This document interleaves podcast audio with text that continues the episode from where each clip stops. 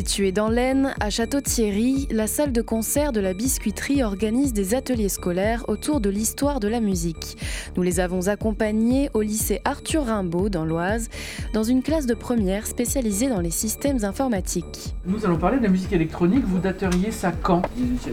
Alors, au 18e siècle, il manque un élément essentiel. Kim, chanteur et multi-instrumentiste, est venu expliquer l'histoire de cette musique. Le début de la musique électrique, c'était surtout une idée de enregistrer de la musique afin de l'écouter quand on veut. C'est vers 1880-90. C'était assez cher, ça s'appelait les disques de cire. Mais ces idées-là ont donné envie aux, musiciens d'expérimenter davantage l'idée d'amplifier la musique. Ça va intéresser les gens de la pop musique, oui bien sûr, qui vont euh, intégrer ce qu'on appelle euh, donc des claviers analogiques dans leur propre musique. Et ici, pour la première fois de notre vie, nous allons entendre dans un disque d'un groupe pop internationalement euh, écouté, les Beatles, je pense que tout le monde voit qui c'est. Euh, on va entendre un synthétiseur et je crois bien que c'est la première fois qu'on entend ce synthétiseur là.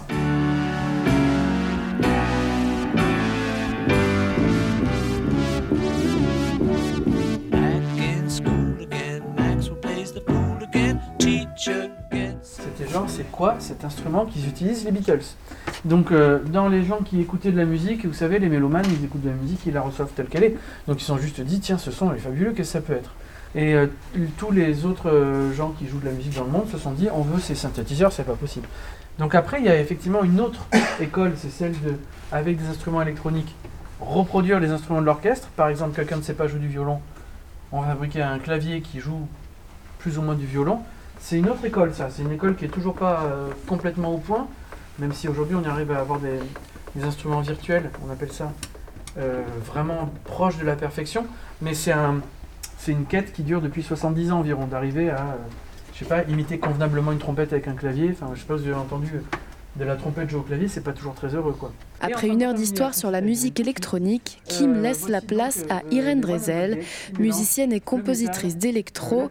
Elle a été cette année césarisée pour la meilleure musique de film. Alors moi je fais de la, comme l'a très bien expliqué Kim, je fais de la musique électronique avec des, euh, beaucoup d'influences techno. Donc euh, c'est, disons c'est assez euh, frontal.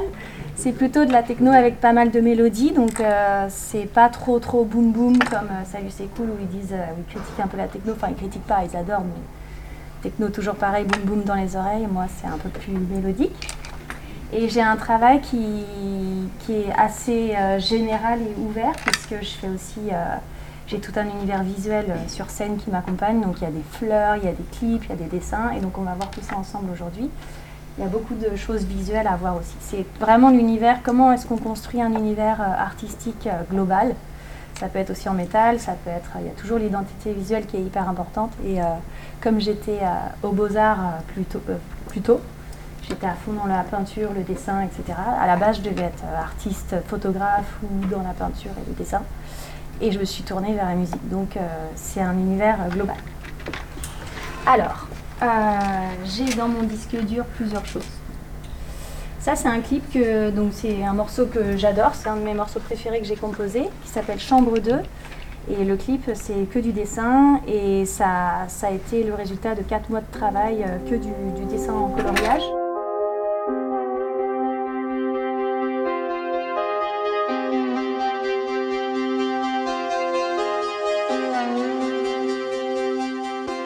Je viens de, des arts visuels, euh, j'ai fait les beaux-arts, l'école des Gobelins, donc je devais être artiste euh, plasticienne euh, avec spécialité photo- photographie. Et puis, sortie d'école, j'ai eu quelques expos et à un moment, j'ai fait une vidéo, je me suis dit sur cette vidéo, je pourrais mettre du son. Et là, je me suis dit, je ferais bien de la musique électronique là-dessus. Je voulais faire appel à quelqu'un, finalement, cette personne. Je me suis dit, mais en fait, je peux le faire moi-même. Et bref, Et pourquoi l'électro? C'est quoi qui vous fait vibrer?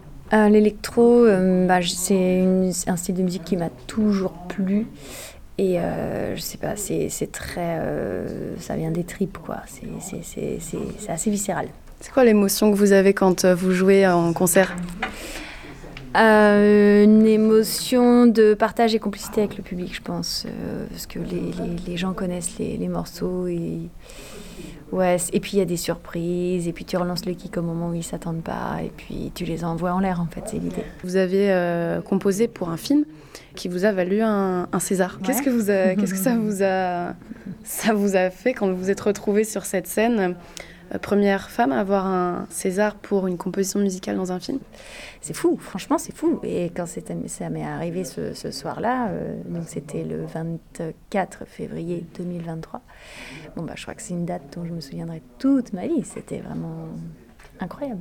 Du César au, au lycée. Je pense qu'ils sont à un âge où on se pose tellement de questions, ça fait un peu du bien d'avoir des exemples concrets de parcours complètement atypiques comme le mien. Ça peut rassurer aussi de se dire en fait tout est possible. C'est ça que c'est le message que j'ai envie de laisser. euh, parce que moi à leur âge, je me prenais bien la tête quand même. Donc euh, voilà, je me mets dans leur peau. Je me, je me dis ça doit pas être facile dans leur euh, tête tous les jours.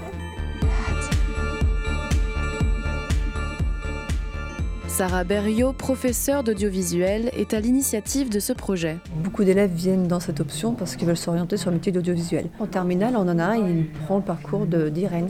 C'est-à-dire qu'il a déjà son logo, il est déjà suivi un petit peu par Sony, etc. Il veut faire quoi? Bah, il veut devenir musicien et en même temps il fait du montage vidéo. Et il est déjà suivi par Sony? Bah, il, euh, Sony lui a demandé de présenter cinq musiques. Mais il a déjà été un petit peu repéré. Et Il il a fait- déjà beaucoup d'abonnés, il est suivi. euh, Comment il s'appelle son nom? Benimana Hervé. Et son nom de scène, c'est Elvin Senna. Un projet en collaboration avec la salle de concert La Biscuiterie dans l'Aisne.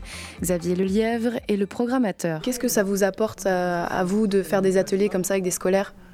Bah, nous, on a tout un volet d'action culturelle. Donc, euh, ce qui est intéressant ici, bah, c'est de, venir dans les établissements pour sensibiliser un petit peu à bah, qu'est-ce que c'est que, les musiques actuelles, euh, que les élèves de toute façon connaissent, mais ont souvent un petit peu de mal à appréhender. Et donc là, bah, c'est un petit peu double. L'objectif, c'est aussi bien euh, qu'il y ait un apport de connaissances, discuter un petit peu de voilà, quelles sont les musiques actuelles. Et puis euh, surtout, c'est aussi la rencontre avec des artistes, des professionnels qui viennent parler justement de ces musiques et donc euh, voilà, qui permettent de contextualiser un petit peu mieux et de, de, de- de proposer quelque chose d'un peu plus concret quoi, pour les élèves. C'est quoi là les prochains, les prochains spectacles euh, à l'affiche? Euh, prochain spectacle à la biscuiterie, on a Pogo Car Crash Control, Toy Bloyd et Sun le 14 avril, donc une soirée très rock. Et puis, euh, et puis on va poursuivre avec, euh, euh, sur le mois de mai, on a Christian Olivier, chanteur des Ted Red, et puis les Vrigals également, qui font leur retour. Et puis après l'été, comme d'habitude, des concerts chez l'habitant euh, en jardin. En fait, depuis le Covid, euh, voilà, quand il y a eu cette période un peu, euh, un peu compliquée où on savait plus trop ce qu'on avait le droit de faire ou pas, il y avait ce petit espace de possibilité de faire des spectacles dans l'espace privé. Et donc on est allé dans les jardins des gens. et puis bah, depuis l'habitude est restée parce que ça a bien pris. Et, et voilà. Vous pouvez suivre l'actualité de la biscuiterie sur leur site labiscuiterie.org. Un atelier autour de la musique électronique dans l'Oise, un reportage d'Oran Los pour Radiographite. Cette émission est proposée dans le cadre des productions coopératives des radios associatives du nord de la France. Une coopération qui a reçu le soutien de la région Hauts-de-France.